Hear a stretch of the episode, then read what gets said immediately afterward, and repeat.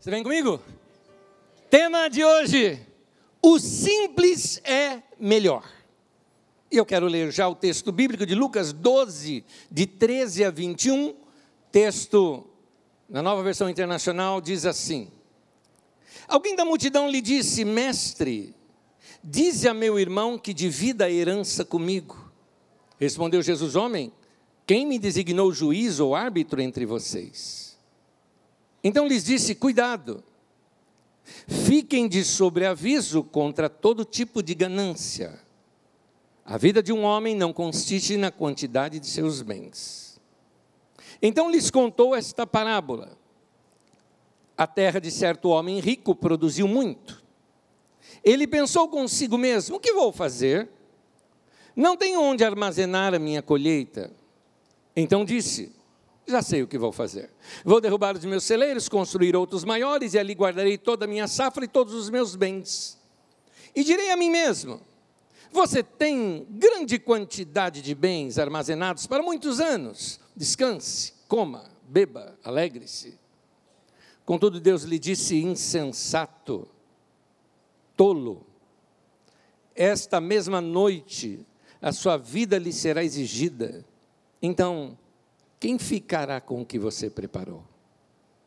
E Jesus arremata com este provérbio dizendo: Assim acontece com quem guarda para si riquezas, mas não é rico para com Deus. Quantos de vocês não ouviram falar somente do nome, mas já viram alguma coisa sobre um pequenino país entre a Índia e a China chamado Butão? Pouquíssimas pessoas, mas já viram alguma coisa sobre isso. Ah, o Butão fica espremido entre a China e a Índia, um país muito pequeno, montanhoso, lindo. Daqui a pouco passou algumas fotos aqui, vocês vão ver que lugar lindo que é o Butão. Mas o que me chama a atenção nesse país é que, enquanto todos os países no mundo medem a sua riqueza por algo chamado PIB, Produto Interno Bruto, colocando aqui na nossa linguagem. Tanto que as pessoas ficam, ah, quanto subiu o PIB do Brasil? Foi 3% esse ano. Então, é a riqueza que seria a riqueza de tudo que a nação produziu, dividido pelo número de seus habitantes. Lá, se eu posso colocar a sigla dessa maneira, eles medem pelo FIB. Claro que eu estou aportuguesando aqui a questão. Felicidade interna bruta. quanto o país é feliz. Essa é a medida que eles fazem lá. A medida do desenvolvimento do país para eles é a felicidade da população. Se você quiser conhecer esse país, é um pouco difícil, eles não são muito abertos ao turismo. Eles acham que o turismo estraga o país. Os turistas vão lá para sujar o seu país. Então, eles dificultam bastante. Naquele país, eles não fazem nada que venha agredir a natureza. Portanto, existem algumas leis naquele país que são muito interessantes. E as leis, elas, eu resumo as leis e os valores daquele país nesses itens aqui. Primeira coisa, eles valorizam o bem-estar psicológico, a felicidade pessoal. Para eles, isso é um grande valor dentro das normas e regras daquele país. Um outro também é um senso de vida comunitária, onde as pessoas servem uns aos outros e repartem o que têm. Enfatizam muito a saúde, mas eu não estou falando de remédios, médicos e hospitais, eu estou falando de saúde preventiva. É incentivado que todos os cidadãos façam exercícios, comam bem e durmam bem. O acesso à cultura com preservação dos valores culturais é um outro item de altíssimo valor entre eles. Tem um detalhe neles que eu acho fantástico. O país incentiva o uso equilibrado do tempo. Há leis no país que não permitem você trabalhar mais do que determinadas horas. E a diminuição da jornada de trabalho vem junto com uma promoção que é feita pelo, pelo país, pelo próprio governo, das pessoas usarem o tempo livre para incentivarem a prática do lazer. Na educação, é distribuída igualmente a todos. O governo exige-se justiça e equidade. Eles são muito fortes na questão de meio ambiente, o meio ambiente saudável, uma resiliência ecológica. E me chama a atenção porque, terminado a pregação no primeiro culto aqui, fui procurado por uma irmã, em que, membro aqui da nossa comunidade, e ela disse: Anésio, eu vou te contar um negócio. Eu tive o privilégio de recepcionar o primeiro-ministro do Butão, quando veio conhecer a nossa empresa aqui no país. E é uma empresa grande aqui no país, na área de ferro e algumas coisas mais. E ela falando, eu como recepção e área de RH, preparamos toda a questão para mostrar os valores econômicos da empresa, o crescimento econômico, e aquele homem foi direto ao ponto. Ele falou: Eu não quero saber isso. Eu quero saber como é que vocês fazem a reciclagem. Segunda coisa, eu quero saber os índices de, do que vocês extraem da natureza e o que vocês retornam para a natureza. É isso que eu quero saber de vocês. Eu acho interessante esses valores desse país, de como cuidam do meio ambiente e cuidam da felicidade do povo. Isso tem tudo a ver, eu citei isso porque tem tudo a ver com um bom exemplo de prática daquilo que começa a aparecer nessa lição que Jesus nos ensina. Vamos voltar ao texto e aprender a lição. Nos primeiros versículos que lemos, diz assim: Alguém da multidão disse para Jesus: Mestre, dize ao meu irmão que divida a herança comigo. Respondeu Jesus: Homem, quem me designou juiz ou árbitro entre vocês? Vamos começar a conjecturar algumas coisas aqui para poder entender melhor o texto. O que dá a entender é que esse que se aproximou de Jesus para falar com ele é alguém de fora. Porque ele disse para Jesus: Fala aí para o meu irmão. Provavelmente esse irmão dele fosse um seguidor de Jesus, um discípulo ali não dos doze, mas algum deles que está ali na multidão seguindo a Jesus. Então esse homem se aproxima de Jesus para tentar que Jesus negocie algo para ele. Ó, oh, meu irmão está aí, meu irmão te ouve, fala é, que ele reparta a herança comigo. Ele tenta usar Jesus ao seu favor, por isso essa resposta de Jesus é até um pouquinho áspera para ele. Nós temos aqui problemas de família sendo trazidos a Jesus. Dois irmãos que não conseguem se amar, querem que Jesus oficialize uma separação. Nós já vimos problemas assim de pai que morre e os irmãos entram em briga por causa de herança, ou no caso aqui, que provavelmente a herança fosse repartir as terras. As relações entre os dois irmãos estão cortadas por causa do dinheiro. E essa questão, dentro do ambiente do Oriente Médio, ela é muito séria. Porque os valores familiares no Oriente Médio são muito mais fortes do que os nossos valores ocidentais. Para ele, irmão de sangue, você paga qualquer preço para manter a unidade por irmãos de sangue. Tanto que na Bíblia Sagrada, quando mostra uma crise entre irmãos, ela é, ela é caótica, como Isaú e Jacó, por exemplo. E algumas vezes, quando há uma separação, como foi o caso de Abraão e Ló, a Bíblia explica o porquê se separou. Olha, foi problema entre os pastores, não foi problema entre eles. Porque família não se separa, família está junto. Essa é, é a mentalidade que está por detrás. Mas um irmão, por causa de dinheiro, quer se separar do outro. Em, no versículo 15, Jesus diz assim: Então lhes disse, olha só, Jesus fala para quem está ali ao redor: cuidado, fiquem de sobreaviso contra todo tipo de ganância. A vida de um homem não consiste na quantidade dos seus bens Algumas coisas interessantes aqui no texto. Primeiro é o uso da palavra ganância. A palavra original é mais forte do que o nosso sentido na língua portuguesa da palavra ganância. É um sentido de um desejo insaciável. O que Jesus queria mostrar é que o problema daquele homem que reclamou do irmão não vai ser resolvido se o seu irmão dividir a herança com ele. Porque depois ele vai querer uma outra coisa. Jesus consegue enxergar o coração daquele homem. É, é muito provável que Jesus conhecia melhor essa história, porque ele responde tão certeiro, de modo que me faz imaginar que a história seja mais ou menos assim. É isso que eu consigo imaginar dessa história. Um dos irmãos, o requerente, aqui no caso, de fora do grupo de Jesus, ele tem posses, tem terras, tem o seu lugar, já está estabelecido. O outro provavelmente vivia com o pai e cuidava do pai até o pai ter falecido. O pai morreu, ele assume a casa do pai, porque foi ali que ele dedicou sua vida toda. Agora, o outro irmão que já tinha posses e bens, por isso Jesus usa a palavra ganância. Ele já tinha posses e bens, ele agora quer que este irmão reparta a casa onde ele morou a vida inteira. A casa que ele estava cuidando por causa do pai. Ele quer que reparta ali também. Jesus enxerga o coração desse homem e vê que esse coração do homem, apesar de ter muitos bens, era um homem miserável. Tanto que Jesus fala, a vida de um homem não consiste na quantidade de seus bens. Dá a entender que o homem tinha muitos bens.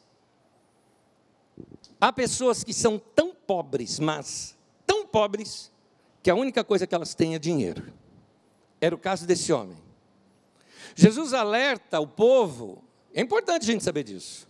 Jesus vê essa história e traz essa história para nós, e ele nos alerta dizendo: cuidado para você não tornar um poço sem fundo. Cuidado com a ganância, com o desejo insaciável de sempre querer mais. E aí ele conta uma parábola.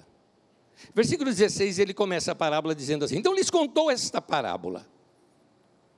A terra de certo homem rico produziu muito.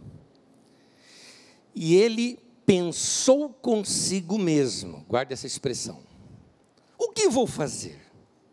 Não tenho onde armazenar a minha colheita. No texto original, pensou consigo mesmo, é é, é uma espécie de expressão assim, ele falou consigo mesmo, ele dialogou, ele discutiu consigo mesmo.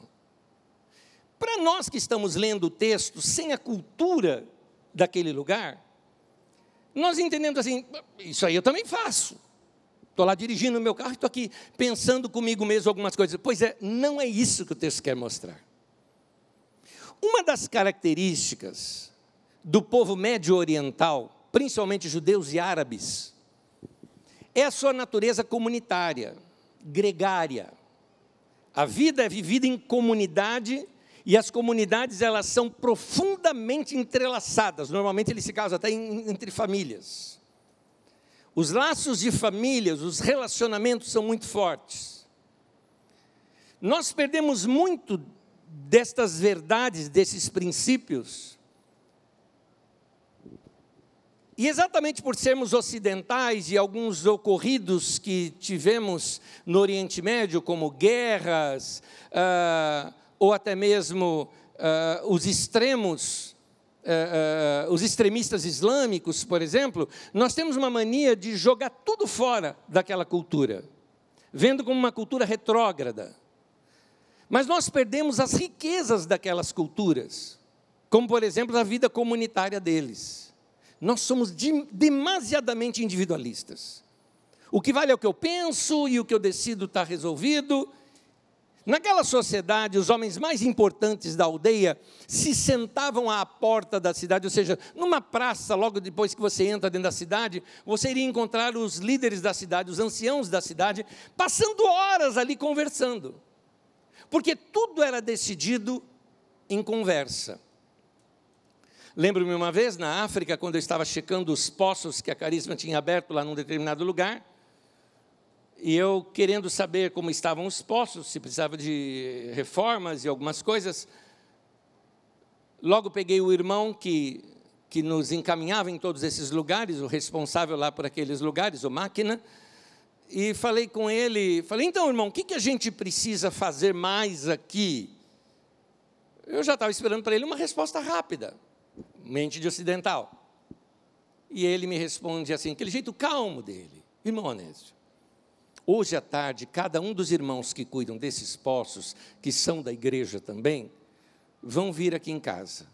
Nós nos sentaremos com eles e conversaremos com eles para ouvi-los. E juntos nós vamos encontrar o melhor para se fazer para a manutenção desses lugares. Aquelas, aquele senso de decidir tudo em comunidade, de ouvir uns aos outros. É interessante como até os anciãos dessas comunidades, assim, é, é, é principalmente nos templos bíblicos, resolvia tudo em comunidade. Suas decisões eram coletivas. E na parábola, Jesus quer mostrar que esse homem não tem amigos com quem discutir. Por isso que o texto fala que ele dialogava consigo mesmo. Não é aquele que você está dirigindo e está pensando sobre a sua vida. Não, está dizendo de um homem que não confiava em ninguém, não tinha amigos para se ter ideia e tinha que discutir consigo mesmo. Agora nós começamos a entender o quadro que Jesus está pintando. Jesus começa a mostrar que há um tipo de prisão, que a riqueza, a fama, o sucesso, estou falando das coisas que nós ocidentais buscamos muito, o orgulho, a soberba, geram em nós, há uma prisão. Pegue as pessoas mais bem-sucedidas em termos de serem conhecidas da nossa sociedade ocidental. Ele não pode ir num shopping num domingo à tarde. Ele tem que andar na rua com segurança. Ele vive uma prisão. Algumas pessoas, quando crescem financeiramente, principalmente numa empresa, quando começam a ter novos cargos superiores, param de andar ou de almoçar com o pessoal que era da ralé junto com ele. Porque não pode andar com a ralé, desculpa o termo aqui que eu estou usando, mas é o termo que se usa nas empresas. A soberba, a, o orgulho, a posição social da pessoa começa a tornar a vida dele seletiva. E ele começa a viver num vácuo. No caso desse homem, o vácuo era tão grande que só cabia ele ali dentro. Era um vácuo de vida. E aí esse homem conclui algumas coisas. Esse homem sem nome, que Jesus cita aqui na, na parábola, conclui, versículo 18 e 19. Então disse: Eu já sei o que eu vou fazer. Eu vou derrubar os meus celeiros e construir outros maiores. E ali eu guardarei toda a minha safra e todos os meus bens. E direi a mim mesmo: Você tem grande quantidade de bens armazenados para muitos anos. Descanse, coma, beba, alegre-se. O que o homem vai fazer agora é o seguinte: eu vou fazer uma safra ainda bem maior, vou recolher e vou guardar. Porque se eu guardar a minha riqueza, a, a, a, o alimento, vou torná-lo escasso no mercado. Dessa maneira o preço sobe. E a hora que o preço subir, eu ganho mais dinheiro ainda e eu vou vender. Mas tem gente que vai passar fome, dane-se os pobres. O que interessa é que eu vou ganhar dinheiro. É isso que o homem está pensando. Por isso Jesus chama de ganância. Esse homem, ele alcança o topo do sucesso, e certamente ele gostaria de contar para alguém, mas ele não tinha para quem contar.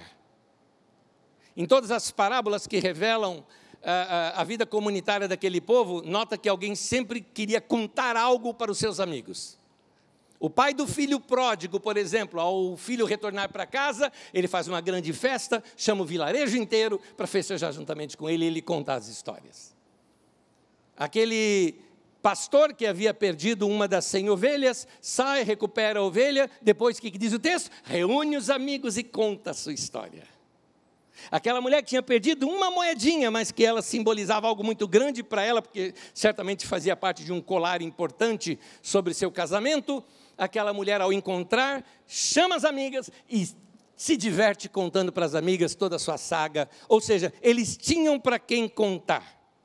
Como nós já vimos, o morador do Oriente Médio é sempre cheio de amigos, vive em comunidade, tem sempre gente ao redor. Mas e esse homem? Ele só pode conversar consigo mesmo. Seu único auditório é a sua própria alma. E ele acha que a sua alma precisa de bens materiais. E são os bens materiais que ele está alimentando a sua alma. Versículo 20 diz assim: Contudo, Deus lhe disse: insensato, idiota, tolo, esta mesma noite a sua vida lhe será exigida. Então, quem ficará com o que você preparou? De que valeu tudo isso? Para quê? Ou melhor, para quem tudo isso? Parece o homem dos nossos dias, trabalha, trabalha, trabalha, trabalha e gasta toda a sua saúde para o trabalho. Para que um dia ele pegue todo o dinheiro que ele ganhou com o trabalho e gasta todo o seu dinheiro para comprar saúde que ele gastou lá atrás com o seu trabalho.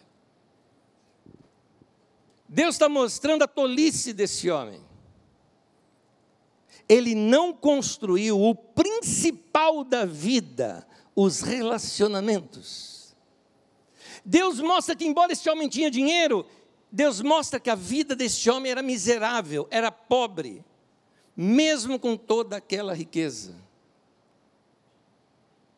Ele está só, sem amigos. É interessante que Deus nem o acusa de uma coisa que normalmente Deus mais acusa as pessoas ricas, que é de não ter ajudado os necessitados. Deus até pula essa parte. Como quem diz: olha o que você fez para você mesmo.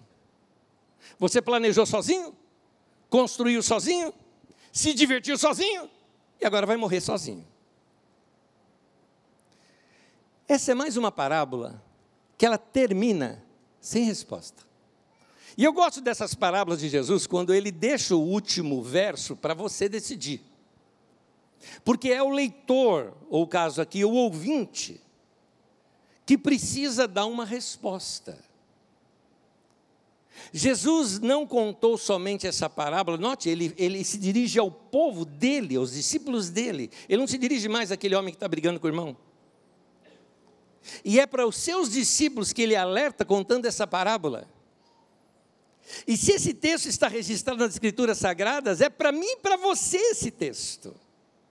É um alerta de Deus para nós, por isso eu quero aqui recortar um trecho importante, que para mim é o âmago desse texto, que é o versículo 15, que diz assim: A vida de um homem não consiste na quantidade de seus bens. E a palavra vida ali Existem duas palavras gregas para vida. Uma é bios, biológico, de onde você tira a palavra biológico. Tem a sua vida, o seu corpo físico. Nosso lado animal, sangue, corpo, vida. Não é disso que está falando. Não é de estar vivo ou morto. Mas ali aparece uma palavra chamada zoe, que ela significa algo mais do que esse tipo de vida. É aquele tipo de vida que a gente quer ter. Sabe quando você usa a expressão, eu preciso viver a vida? É isso. E talvez eu acho que é o que melhor expressa aquela grande busca que nós, povo do século 21, temos buscado, algo chamado, aquela riqueza chamada felicidade. Para mim é isso. É a vida que Jesus falou que era abundante. É a vida é, não física, mas a de qualidade de vida, chamamos de felicidade, de vida boa, de viver a vida, não são os seus bens que produzem essa felicidade. Muitos de nós aqui gostamos de coisas, tecnologia, vamos colocar uma delas, um carro novo. Como gostamos? É bom. É bom demais. Eu sei que isso pega mais homens do que mulheres, mas é uma delícia um carro novo você dirigindo. Eu vou te explicar o que é vida. Ganhar um carro novo ou você dirigir o seu carro novo, sim, é crescimento, é riqueza, é alguma coisa que te dá prazer, mas ainda não é a vida. Talvez a vida esteja em você encostar aquele carro, descer dele, olhar uma árvore, uma flor, uma planta e perceber que há uma riqueza muito maior do que essa riqueza material que vai se deteriorar.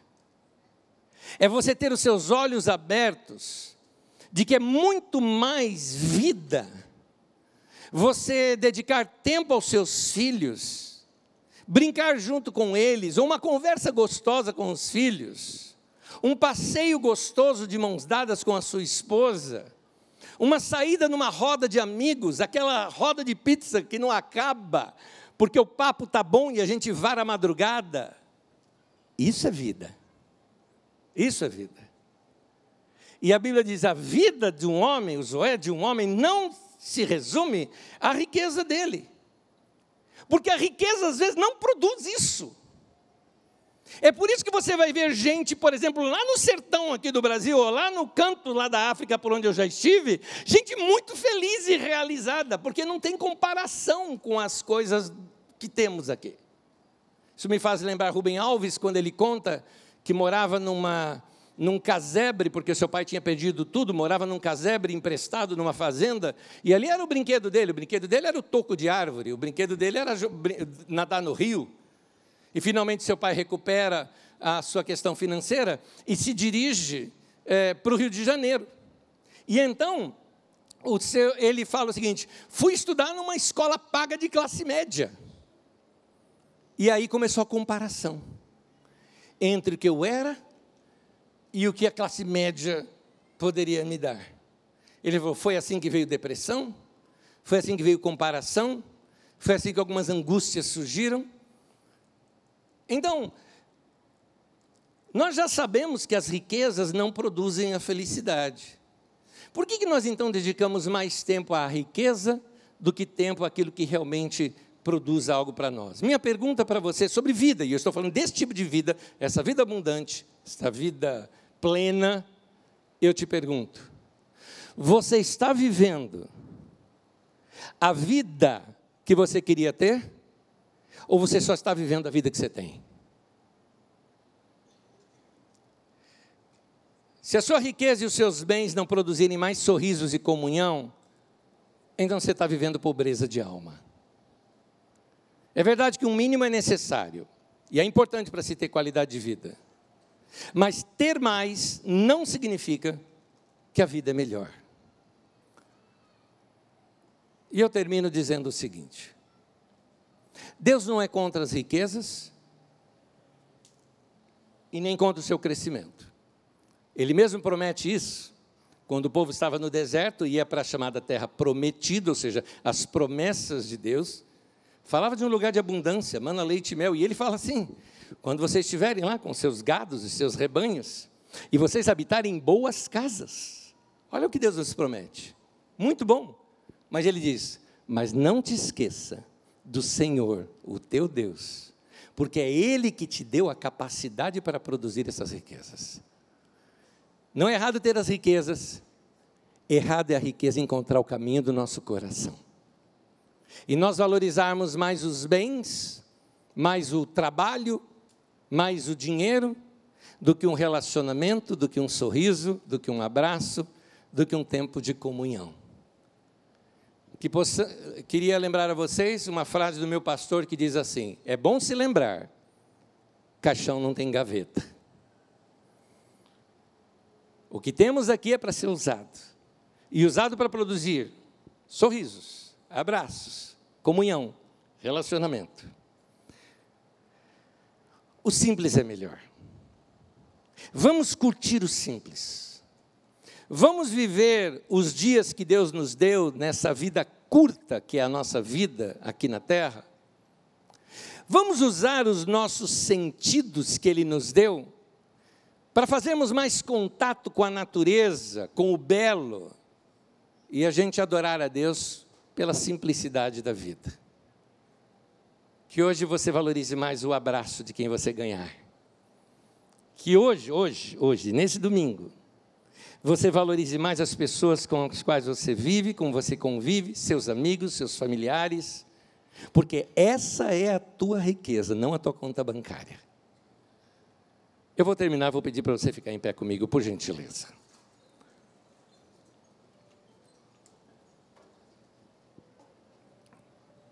E eu termino com um exemplo que nos alerta a voltarmos para a simplicidade do nosso caminhar com Deus. É o contraste entre enriquecer e continuar de coração dependente de Deus. Um pastor amigo, muito querido, fomos pastores juntos muitos anos atrás. Eu era novinho, tinha 19 anos e admirava a vida de oração daquele cara.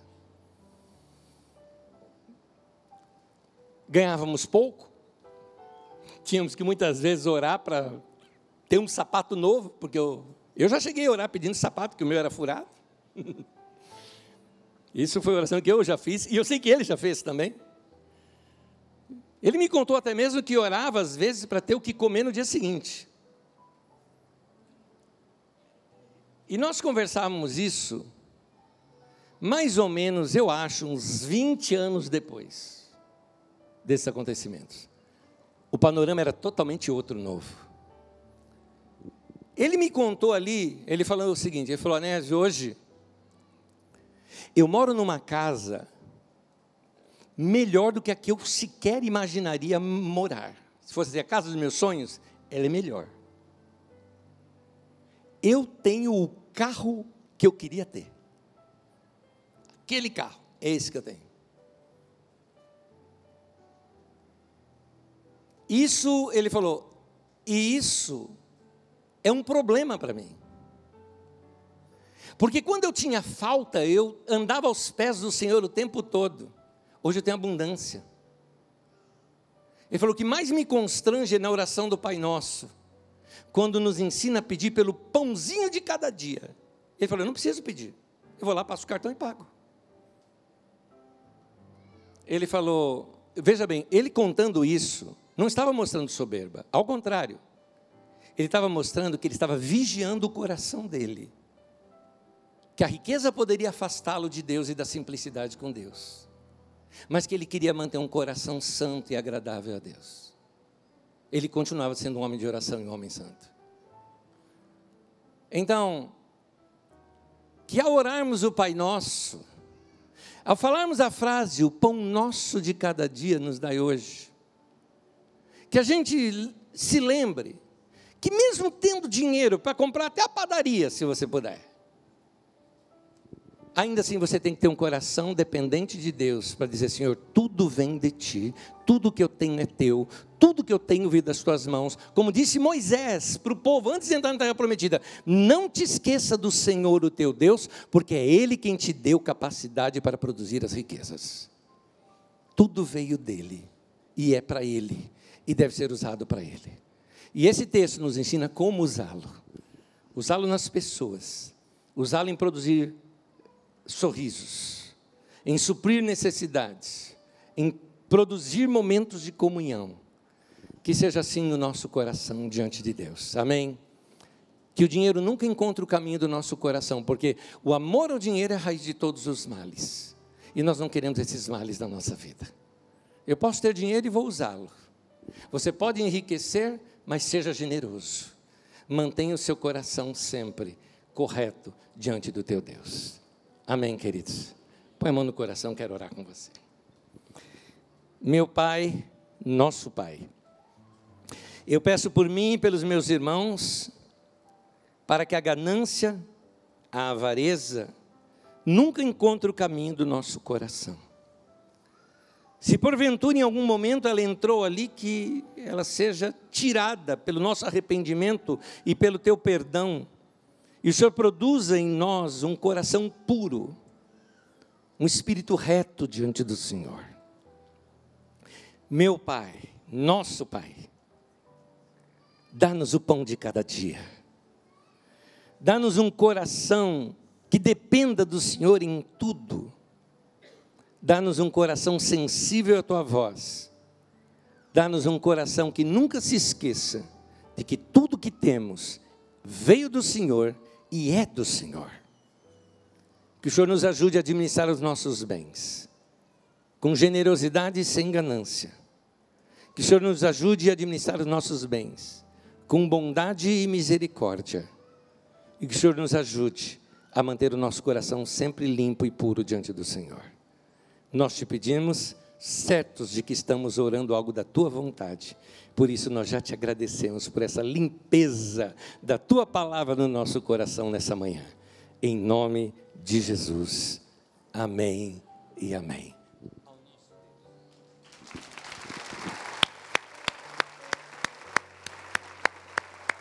Por Ele ter falado conosco.